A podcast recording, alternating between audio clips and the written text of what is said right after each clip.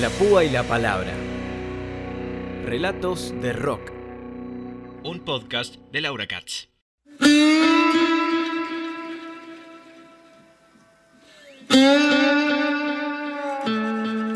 Hay un misterio en azul y así lo cuenta la negra Polly. Lo que pasó en azul fue algo...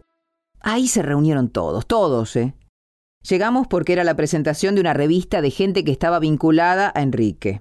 Esa experiencia fue algo fantástica porque misteriosamente, cuando llegamos, no había nada de lo que nos habían prometido.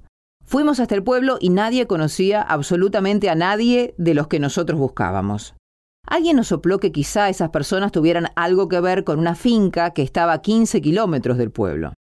Cae la tarde, hace mucho frío, llegamos y el lugar estaba abandonado, una casona muy vieja, donde todo estaba detenido en el tiempo, como si hubieran pasado años y años sin que nadie tocara nada. Había un piano. Copamos el lugar. Y ahí comenzaron a llegar todos, todos, todos los que de años anteriores a ese tiempo, que es Patricio Rey, estuvieron involucrados. Hay ácido, pero de manera atroz. Experiencia terrible. Todos están en un trance.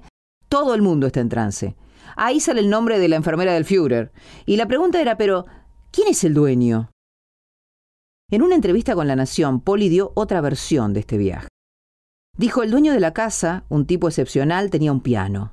Y a la madrugada él entraba y tocaba una melodía que es la que se escucha al final del disco. Es un tema famoso, una canción antiquísima que cantaba Estela Raval, La hora del crepúsculo.